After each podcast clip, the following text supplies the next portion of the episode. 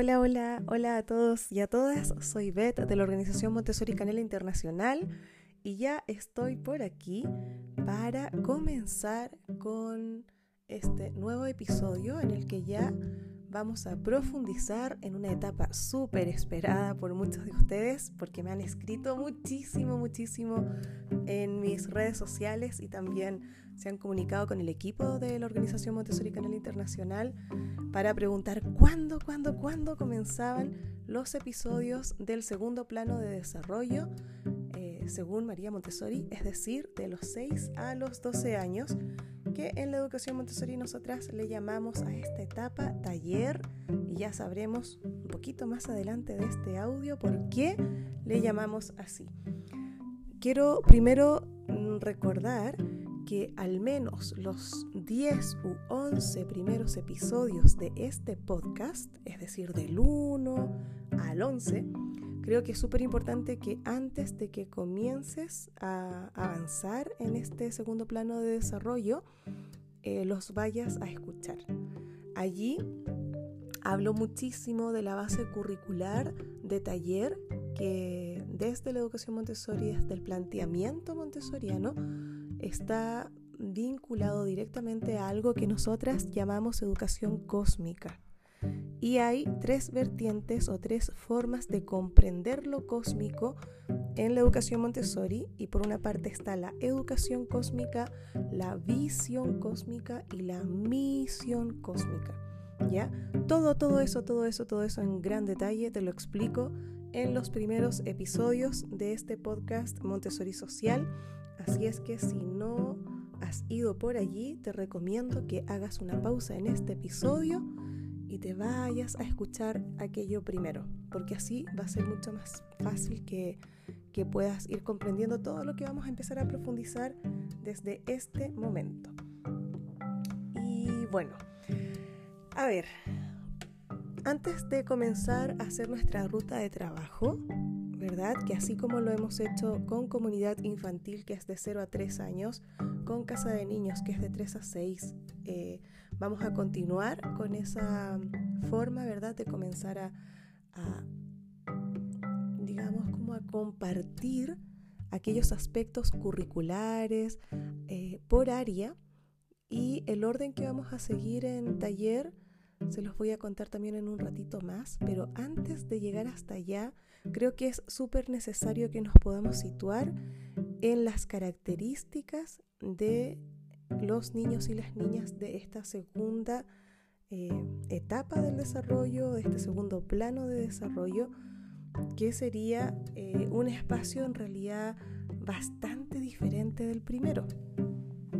Creo que uno, creo que lo comenté en el podcast, en el episodio anterior del podcast de, transición, perdón, de educación infantil a primaria, que una de las cosas que yo observaba como un error recurrente en muchos proyectos educativos era principalmente que la gente, eh, cuando querían hacer como una extensión a la educación primaria o a taller, lo que hacían era replicar el ambiente de educación infantil.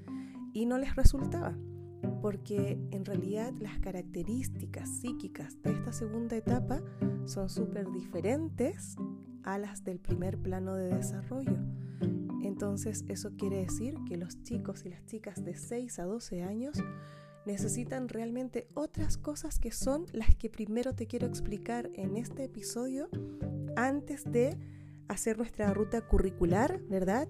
Que la haremos eh, tal y como nosotros lo, vamos trabajando en la formación internacional de guías Montessori en Montessori Canela Internacional, que es historia, geografía, botánica, zoología, luego hacemos matemáticas, o podemos hacer lenguaje en realidad, y luego hacemos matemáticas y geometría. Bueno, todo eso lo vamos a ir viendo episodio tras episodio de lo que viene de aquí para adelante pero antes vamos a hacer este espacio, este conversatorio en relación a pensar y repensar cómo vamos a reconocernos nosotros como adultos, como adultas, cuando estamos siendo reflejados o reflejadas por la vida de un niño o una niña de 6 a 12 años. ¿Les parece? Así es que vamos a, a ir por allí en este episodio. Bueno, vamos a comenzar entonces. Tenemos que recordar que la etapa anterior, ¿verdad? Eh, había todo un tema y un trabajo importante de exploración desde un punto de vista sensorial. ¿Te acuerdas de eso? Que la, que la primera etapa de 0 a 6 años, allí teníamos los periodos sensibles o los periodos sensitivos, que si te interesa saber más sobre esta etapa, también te invito a que vayas a los episodios anteriores donde hablé específicamente de 0 a 3 años y también donde detallé todo, todo, todo lo que se vive y lo que sucede en 3 a 6 años. En cambio, en esta segunda etapa o plano de desarrollo, esa exploración ya no es sensorial. Entonces, por eso es que el área de sensorial que teníamos en 3 a 6 años y de psicosensorio motriz que tuvimos en 0 a 3 ya no tiene razón de ser porque ahora la exploración está mucho más vinculada, ¿saben a qué? A todo el desarrollo de hechos, de ideas, de secuencias, de contenido, de un contenido que por un tema natural de desarrollo del cerebro empieza a ser mucho, mucho más intelectual. Hay una necesidad de independencia intelectual. Si tú recuerdas la independencia que teníamos que favorecer en el primer plano de desarrollo, que era de 0 a 6 años, era la independencia del lenguaje y movimiento, ¿te acuerdas? Bueno, pues ahora en esta etapa de 6 a 12 tenemos que favorecer la independencia intelectual. Es decir, los chicos y las chicas de, de 6 a 12 tienen una necesidad latente por querer saber el porqué de las cosas, el cómo funcionan las cosas, el por qué eh, algo está eh, funcionando de una manera ahora y a lo mejor funcionó de otra manera en otra época, en otro tiempo necesitan saber, están sedientos y sedientas de conocimiento. Cuando eran más pequeños y pequeñas, seguramente ese conocimiento estaba relacionado en el qué es. ¿Se acuerdan el juego rítmico y sonoro del qué es? De ¿y esto qué es? ¿Y esto qué es? Y uno les respondía y les respondía.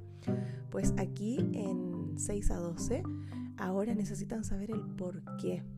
Y eso es una cuestión súper bonita que uno puede ir observando cómo empiezan a, como a transitar hacia otros ámbitos sus procesos de razonamiento. Eso es una cosa así impresionante. Y además, fíjate que las respuestas ya no las va a encontrar en su entorno próximo, sino que como una necesidad eh, natural de orientación, va a querer estar en relación con el mundo exterior.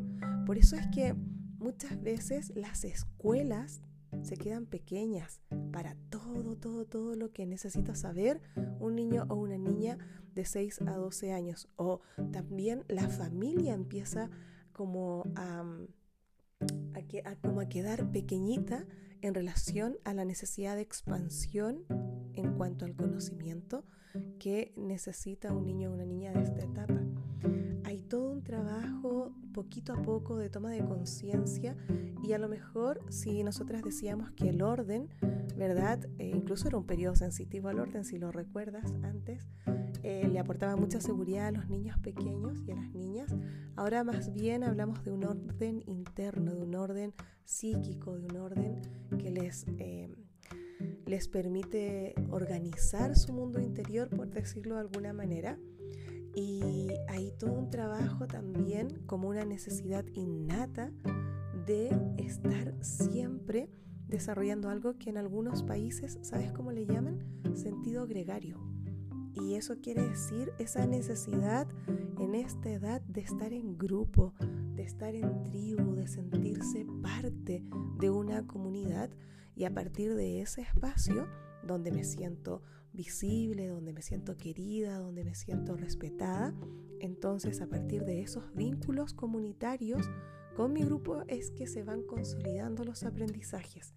Eso es una cosa súper, súper, súper eh, clara que tenemos que tener en cuenta, porque muchas veces el gran error que se comete en las escuelas, y ya no solo con los adolescentes y las adolescentes, sino que también a partir de los seis años, es que se dice que ya es una edad en que hay que ponerse serios, en que hay que trabajar, y en que hay que comportarse bien, y en que, hay que hacer silencio, cuando en realidad la principal característica de aquí, a nivel psíquico, es la socialización. Y por tanto, todo lo que implica, ¿verdad? Eh, la co-creación de los conocimientos necesitan estar en grupo por una cuestión instintiva. Por tanto, es muy artificial el que uno pretenda que no trabajen con los amigos y las amigas.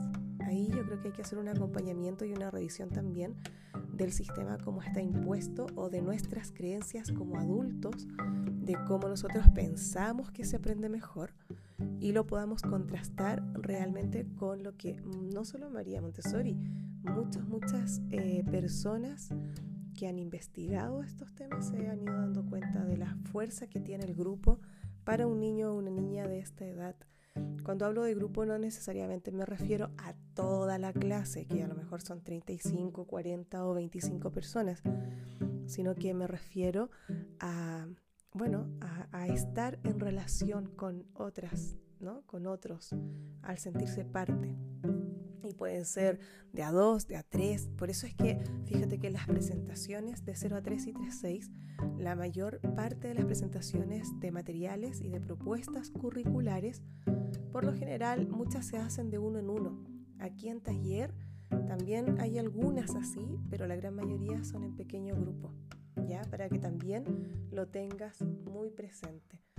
Aquí hay una, también se dice que en esta etapa hay una cuestión súper bonita, súper potente, porque eh, comienza el nacimiento de la ética, hay un despertar moral súper fuerte.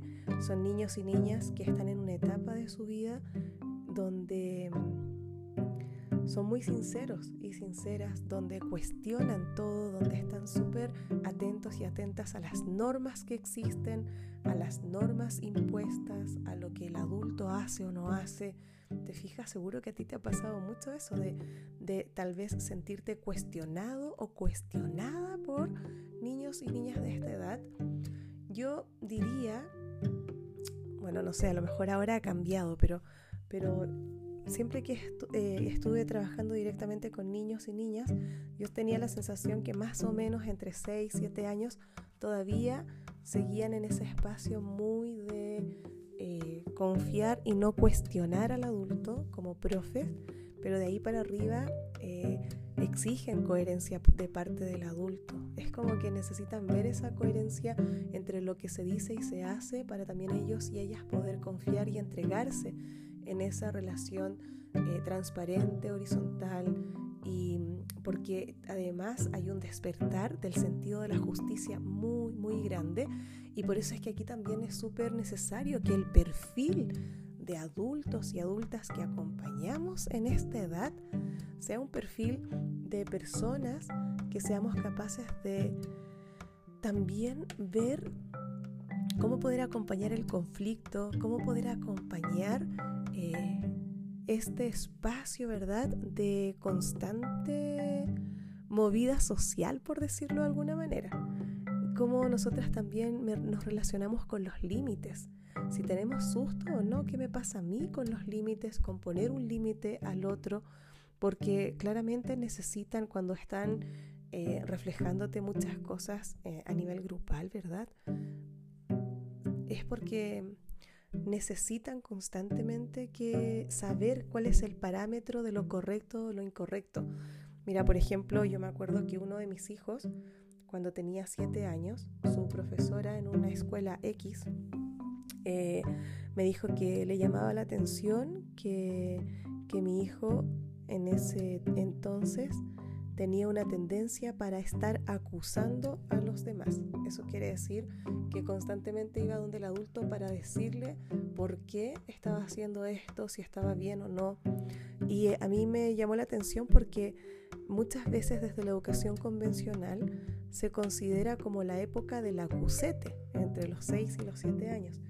Y se quedan en eso, porque se toma con el mismo parámetro, o de lo que en algunos países se diría chivato, ¿verdad? Se toma con el mismo parámetro de lo que quizás sería medido un comportamiento de un adulto, que ya tiene plena conciencia de eso.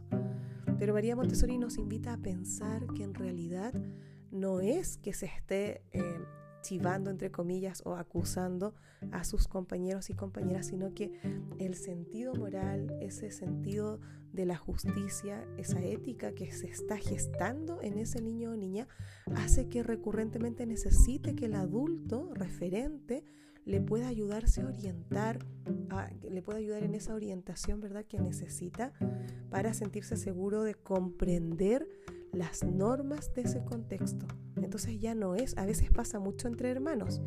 Ah, mamá, mira, mira lo que hizo. Oye, pero ¿por qué lo hizo? Y se arman peleas muchas veces. Pero yo creo que es súper importante que lo miremos desde otra perspectiva, porque también eso es una cuestión que creo que de una u otra manera ayuda a cuidar este ambiente psíquico y nos empezamos a alejar de los estereotipos o rótulos que, tradicionalmente, convencionalmente se suele poner a los niños y a las niñas. Ahora yo he dado un ejemplo muy concreto, pero en general creo que es súper importante tener todas estas cuestiones en mente. También es una etapa, ¿verdad?, donde hay un despertar de la imaginación impresionante. Eh, María Montessori dice, ¿verdad?, que es tanta, tanta, tanta la imaginación que permite poder viajar y navegar por lugares insospechados, que la mente del niño y la niña de 6 a 12 años, como es un constructor de ideas, eh, realmente sí tiene las posibilidades eh, en el sentido de estar en un ambiente preparado en el que pueda seguir expandiéndose su ser, en realidad los logros a nivel de aprendizaje que, llegan a alcanzar son realmente asombrosos.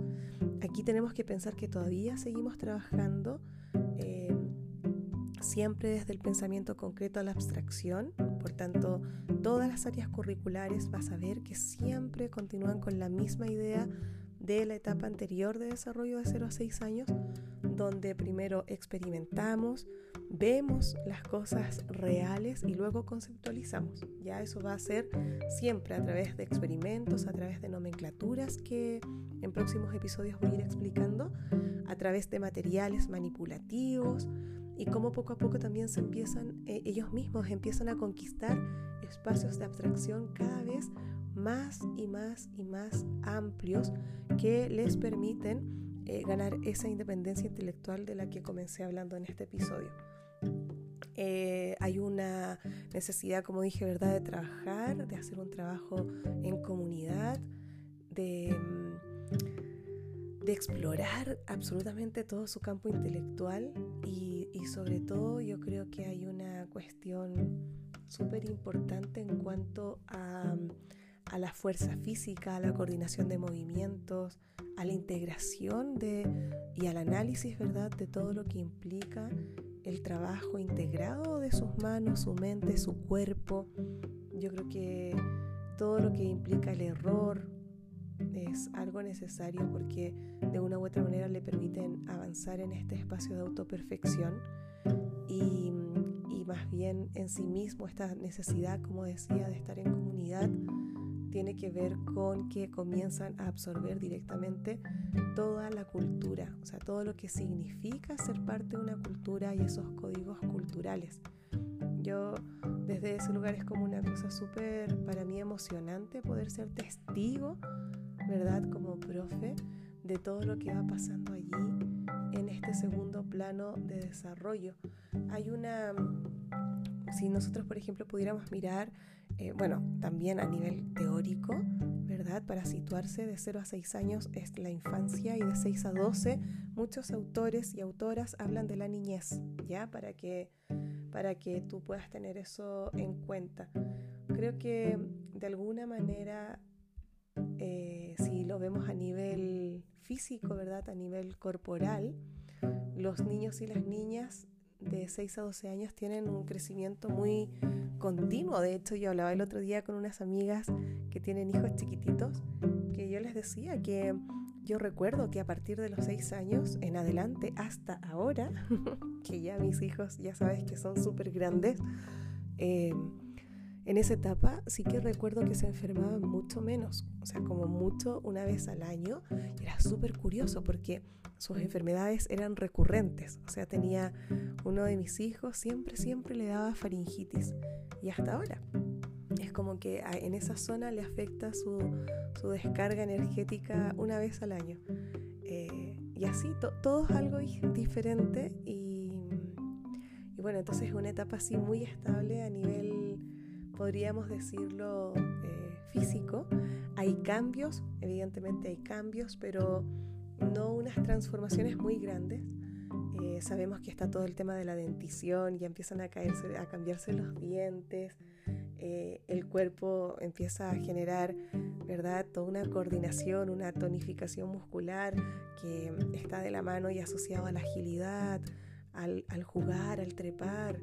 Em, hay más fortaleza también en las piernas, hay una como esa sensación de conquistar, ¿verdad? El exterior desde esa vitalidad que les permite a través de su cuerpo asumir otros desafíos. Y cuando digo esto, no estoy diciendo eh, que sean niños y niñas eh, como que este movimiento, ¿verdad? Esté asociado a la educación física, por ejemplo o a lo mejor tú puedes decir, no, pero es que mi hijo tiene esta edad y es súper sedentario, no se mueve en nada. Yo creo que eso eh, recuerda que las etapas de desarrollo son la sumatoria de las etapas anteriores. Para María Montessori pasar de un plano de desarrollo a otro es un volver a nacer, es un renacimiento constante. Por lo tanto, efectivamente, eh, tenemos que revisar cómo está el ambiente preparado, cómo es la relación de los adultos que rodean a ese niño o esa niña, porque en realidad en un espacio saludable suelen necesitar esto. Yo entiendo que por las pantallas digitales y todo lo que está pasando, ¿verdad? En este tiempo que han tenido que restringir muchísimo, muchísimo las salidas eh, al exterior y el juego libre Creo que tenemos que hacer algo en torno a eso y es un tema que no podemos desconocer porque sí que necesitan eh, el poder desarrollar todos estos cambios físicos en un entorno más natural y alejado un poco de lo digital en la medida de lo posible. Así es que yo creo que hay que replantearse eso. Eh, no en vano, la UNESCO en uno de sus últimos informes ya comienza a hablar, ¿verdad?, de la generación COVID, que que sería como la generación quizás de chicos y chicas de diferentes eh, etapas de desarrollo que han tenido que vivir este cambio tremendo en sus hábitos cotidianos, en su, en su día a día. Hay una parte también importante de las características intelectuales y desde allí hemos hablado, ¿verdad?, de la importancia de acompañarlos en el paso del pensamiento concreto a lo abstracto y María Montessori, por ejemplo, aquí nos dice que una cuestión esencial que tenemos que cuidar en esta etapa es esa capacidad de curiosidad que tienen los niños y las niñas que la satisfacen a través de la investigación científica. Por tanto, no nos podemos olvidar que en, en taller la investigación y, y la búsqueda de respuestas es algo clave y esencial y por tanto el adulto también tiene que prepararse para eso. Cuando estamos en la escuela, es probable, es real que lo que nos puede pasar es que haya un tema que no sepamos de qué va y le podamos decir al niño o a la niña, vamos a buscar la respuesta o mañana lo comentamos, ¿verdad? Pero no le puedo decir eso con todos los temas. Por tanto, es súper importante que el adulto sepa programar bien su semana de trabajo, sepa también anticipar lo más que pueda eh, para contar con buena bibliografía, para contar con, con recursos que le permitan acompañar a nivel de contenido a cada niño y cada niña de taller. Eso es una cosa súper importante porque los puntos de interés el momento exacto en que un niño o una niña necesita, porque, boom, aparece una idea, es súper necesario que lo pueda eh, ir resolviendo, ojalá, sin desviar la atención de lo que necesita saber. Eh, es parte de todo este trabajo porque a esta edad ya hablamos también de la imaginación, ¿verdad? Pero a través de la imaginación comienza a desarrollar su creatividad.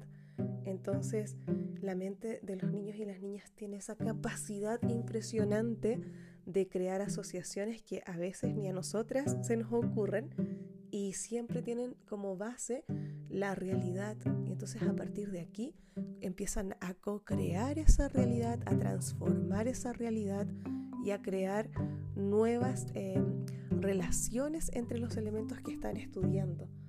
Y por tanto su inteligencia se comienza a desarrollar de una manera, digamos que podríamos decir como, como saliendo de su mundo interior, ¿verdad? Desde un punto de vista más extrovertido, por decirlo de alguna forma, porque eh, también tienen una capacidad comunicativa diferente en la que comienzan ya a intercambiar datos, informaciones, ideas, a crear proyectos juntos y juntas y por tanto eh, se empiezan a contagiar estas temáticas.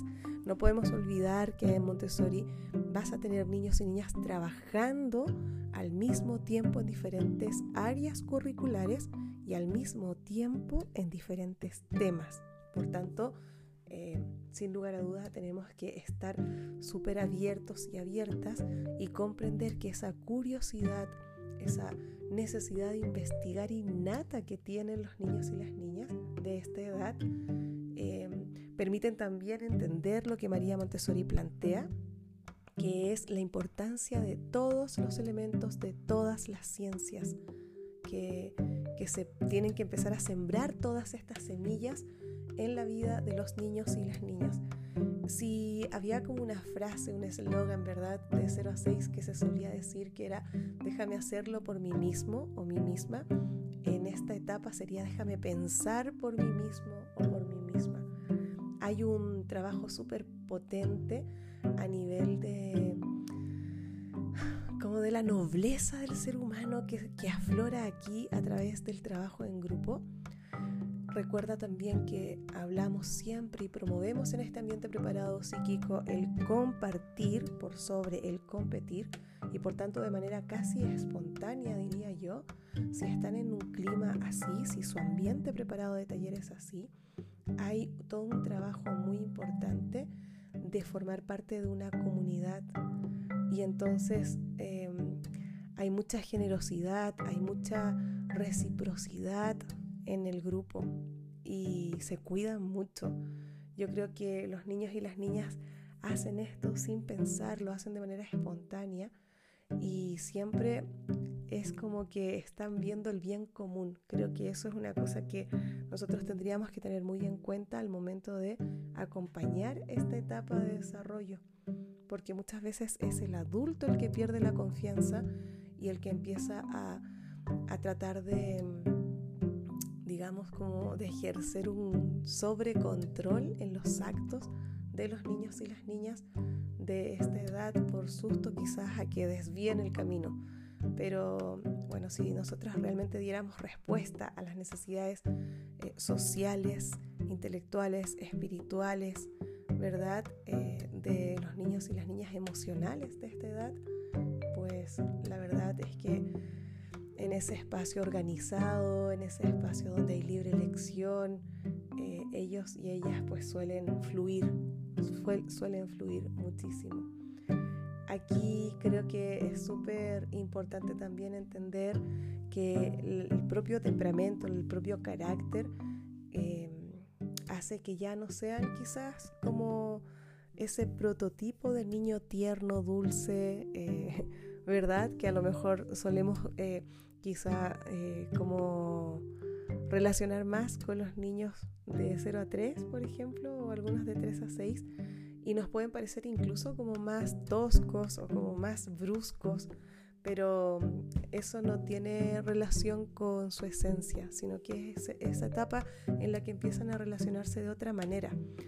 una cosa súper importante de manera transversal que siempre tenemos que tener en cuenta eh, son todas las manifestaciones artísticas, se promueven muchísimo. Eso ya lo vamos a hablar cuando abordemos el área curricular del lenguaje, pero es súper importante todo el espacio eh, vinculado a, a la expresión del mundo interior. Eso no se puede opacar. Y mm, bueno, aquí también hay una admiración, tenemos que elegir muy bien los tipos de libros que vamos a tener, porque admiran a otros seres, admiran a otras personas. Em, cuando yo les hable de algunos aspectos esenciales de taller, ahí les voy a contar un poquito de ejemplos, porque esto es solo una introducción para, para enfocarnos en la etapa de desarrollo pero ahí les voy a contar un poquito, mira, me lo voy a anotar para que no se me olvide lo que les estoy diciendo, que saqué mi lápiz, eh, sobre todo sobre la vida práctica en taller, que ya es una cuestión comunitaria, no es un área curricular como casa de niños o como comunidad infantil, sino que ahora tiene una connotación eh, social. ¿Ya? Aquí ahora tiene que ver con, con la vida en, común, en comunidad. También hay cosas súper importantes como todo lo que está relacionado a, los grandes trabajos, a la admiración, porque en Montessori se trabaja la admiración, no es la envidia, no es que te tengo envidia sana, entre comillas, yo siempre he dicho, la envidia sana no existe, sino que yo admiro lo que hace el otro, me inspiro en lo que hace la otra persona y a partir de aquí empiezo a encontrar y a trazar un nuevo camino. Entonces hay un sentido muy fuerte de, amor por el trabajo, eh, son incansables absolutamente, hay una cosa importante sobre la responsabilidad, se ayudan mutuamente y eso no significa hacer trampa, no significa querer engañar nuevamente al adulto. Ahí tenemos que hacer un trabajo importante los adultos y las adultas con sanar ese tipo de prejuicios o ese tipo de proyecciones que nosotras hacemos eh, hacia los niños y las niñas de esta edad. Hay todo un trabajo importante de cuidado personal, de cuidado con el ambiente. Y cuando yo les contaba que necesitan expandirse, que su familia ya les queda pequeña y que la escuela también, aquí hay algo muy importante que en algún momento les voy a contar, que es sobre las salidas. Las salidas son una cuestión súper, súper importante que eso se organiza eh, desde las bases, es decir, en taller son espacios súper, súper, súper democráticos. Aquí sí tiene sentido y razón de ser todo lo que implica la asamblea, todo lo que implica ponerse de acuerdo, eh, levantar ideas, posicionar las ideas, fundamentar las ideas, debatir sin susto. Eh, creo que todo esto, incluso pensar diferente, es algo súper importante. Para que te hagas una idea, es como un gran laboratorio social donde pueden experimentar no solo, eh, digamos, como contenido curricular de base, como podrían ser los experimentos, qué sé yo, de zoología, de botánica, por ejemplo, todos los experimentos de botánica, sino que también eh, aquí todas sus habilidades sociales se empiezan a desarrollar y a tomar fuerza. Así es que creo que bueno, como adultos acompañantes tenemos muchas cosas que hacer en este tramo de edad, súper, súper importante. Y, bueno, de una u otra manera, creo que no en vano María Montessori eh, decía que esta etapa es una etapa en que tenemos que satisfacer sus necesidades a partir de identificar cuál es la esencia, la esencia de 6 a 12 años. Yo para grabar este episodio, ¿saben lo que hice? Ya, ustedes ya saben que no me gusta leer ni nada porque me desconcentro, pero para poder repasar, antes de grabar, lo que hice fue buscar fotos de mi hija y de mis tres hijos, de cuando ellos tenían entre 6 y 12 años. Ahora ya estamos casi llegando a los 22 años con mi hija mayor. Y luego de allí para abajo el pequeño ya va a cumplir 13. Y me acordé cómo eran ellos y de verdad que todo lo que te he dicho ahora también lo he visto como mamá, no solo como profe. De hecho, mañana tengo un encuentro súper especial con un par de, de ex alumnos que yo les hice clases cuando ellos y ella tenían eh, 8 años, 8 o 9 años y ahora ya van a cumplir 30.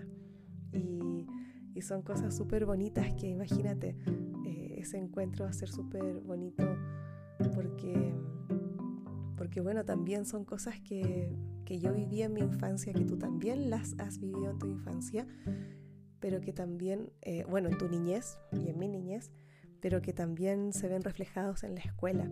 Y muchas veces en el sistema tradicional o más convencional, lo que hacemos de nuevo es coartar esto y por eso es que hay muchos niños y niñas que se aburren, que no quieren ir, que, están cansados del libro de texto, están cansados del lápiz y papel, están cansados y cansadas de estar sentados y sentadas, eh, que aunque estén en grupo no les dejan hablar, no les dejan interactuar, cada uno sigue haciendo lo suyo. Y taller se llama taller porque si tú piensas en un taller mecánico, por ejemplo, o en un taller de costura, o en un taller, cualquier taller de arte, por ejemplo, si tú piensas ahora en un ratito en eso, te vas a dar cuenta que un taller es funcional, hay herramientas específicas, hay, em, está todo en orden y secuenciado, eh, es práctico, te permite construir, te permite explorar, te permite crear ideas en traspasar las ideas de tu mente a un campo real, tridimensional. Y eso es taller, justamente, eso es taller. Es un espacio vivencial muy práctico y a partir de esa creación práctica, tú das el salto a la abstracción. En todos, todos, todos, todos, todos los ejes curriculares de los currículums de todos los países del mundo, porque María Montessori lo desarrolló hasta el infinito y más allá. Así es que, bueno, esta ha sido como una introducción y un aterrizaje para poder entender taller. El siguiente episodio que les voy a compartir vamos a hablar sobre historia, cómo se trabaja la historia allí. Y, bueno, creo que te dejo hecha la invitación para que puedas, ojalá, recordar tu propia etapa de desarrollo a este segundo plano cuando tenías entre 6 y 12 años y si tienes niños o niñas cercanos a ti eh, con esta etapa de vida, te invito también a que puedas hacer algún listado eh, para poder saber bien cuáles son, por ejemplo, las principales preguntas que te hacen o en qué momento de la vida se encuentran y que entonces así lo que vayamos hablando en los siguientes episodios lo puedas ir entendiendo mejor. Te mando un abrazo muy muy grande. Recuerda que estas son solo pinceladas y que en realidad para poder profundizar todo lo que necesitamos tendrías que eh, hacer la formación de guía Montessori en cualquiera de sus especialidades y también o también la de coguías que también se abordan estos temas. ¿ya? Así es que esto pretende ser como una pequeña aproximación que te permitan eh, que te permita a ti empezar a explorar, investigar, a seguir indagando. Así es que vamos a continuar con el siguiente episodio que es sobre historia para taller de 6 a 12 años. Te mando un abrazo súper grande, soy Beth de la organización Montessori Canela Internacional y este es el podcast Montessori Social, un podcast 100% gratuito que grabo para que, bueno, entre todos y todas podamos ir acompañándonos en estos procesos de autoeducación. Un abrazo grande y nos escuchamos, nos vemos en el próximo episodio.